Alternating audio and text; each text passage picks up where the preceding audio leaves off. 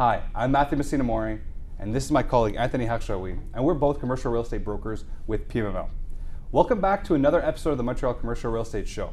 In this episode, we will be giving you a recap of the provincial commercial real estate market for October 2021, so stay tuned.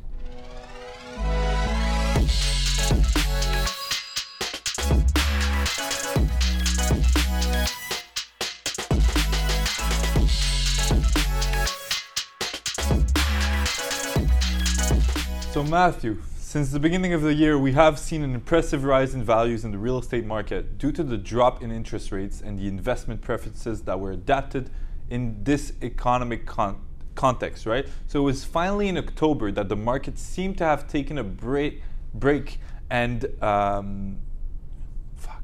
You re- repeat just that paragraph? We got the intro right. so- Yeah, This one's hard. yeah, it's hard. Since the beginning of the year, we have seen an impressive rise in values in the real estate market due to the drop in interest rates and the investment preferences that were adapted in this economic context. Um, it was finally in October that the market seemed to have taken a break uh, after this meteoric climb. However, do not be mistaken, the market remains extremely strong, uh, which is supported by the market indicators still on the rise. Exactly, Anthony. So overall, the commercial market segment has seen a slight decrease in terms of the number of transactions, where we had a total of 232 transactions this month as compared to 245 last month. Distribution across asset types traded shows a good diversity in the market, which shows that there's a demand across all asset classes or asset types for commercial real estate. So interesting to note, the month of October showed a transactional volume on the rise at 593 million, despite the decrease in the number of transactions. So this indicates that larger assets were traded over the month. Anthony, let's dive deeper into each asset class. Let's start with industrial. Right. So, unsurprisingly, industrial assets continue to occupy a very large space in the entire market in terms of transactional volume. And Matthew, we've seen this on the rise for the last, you know, four or five episodes. Uh, We've been talking about this, so it's no surprise.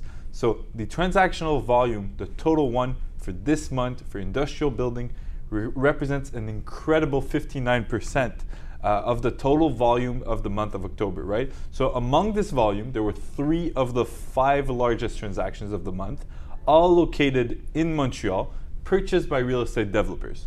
This is a really good sign that the real estate development of the metropolis is real and active. Uh, the largest transaction of the month was actually acquired by an American REIT. It was a $52 million health science industrial property. We will continue to keep an eye on the relationship of the supply and the demand for this market segment in the coming months, as there are no signs to indicate a slowdown with that short supply and that large demand, right? So, Matthew, tell us more about maybe the office market. Sure, Anthony. So, office properties, for their part, have remained pretty stable in terms of transactional volume at 41 million and the total number of transactions at 25. So, it was in Montreal, in the Montreal market, that we saw the largest office transaction of the month uh, at a purchase price of 5.7 million. Again, this is a good sign for the resumption of activities in the city center of the metropolis. The remainder of the transactions are scattered across the province, a sign that economic activity is starting to pick up in several regions. There are several factors still at play uh, that play an important role in the decision making of investors and businesses for investment into the office assets. Yet, we are still seeing, uh, we're starting to see a stabilization in the market, which should allow for an uptick in activity in the coming months. So, I think let's jump into retail. Right, so retail properties have also experienced a slight decrease in activity. However, the factors explaining to this decline remain external to the actual market, and the province retail assets continue to offer promi- promising returns uh, to investors in the medium to long term. Uh, it was in Gatineau that the largest transaction took place for this asset class this month. It was a car dealership acquired by a private investment firm for a price point of $11 million, which suggests a future redevelopment of the site. Yes, and the other transactions that made the top five occurred in different regions of the province, ranging from Victoriaville all the way to Alma, having an average price of around $5 million. Right. So, overall, the fact that there is transactional activity in various regions of the province, it's a good indicator of a healthy real estate market for the province as a whole. Right. So wrapping this up, Matthew, the month of October seemed to have allowed the market to catch its breath following the frenzy of the last month. despite a relative slight decrease in volume, the number of transactions, all types of buildings, remains at stable levels. It's only moving away from the previous peaks. Exactly, Anthony. And as investors are constantly readjusting their strategies and adapting to the current market, an increase in activity before the end of the year and into the first quarter of 2022 remains a really strong possibility.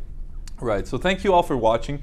Please like and share this video, subscribe to our YouTube channel. Do not hesitate to contact us for your needs when it comes to selling, renting, and even acquiring quality assets. We will see you next month for the next episode of the Montreal Commercial Real Estate Show.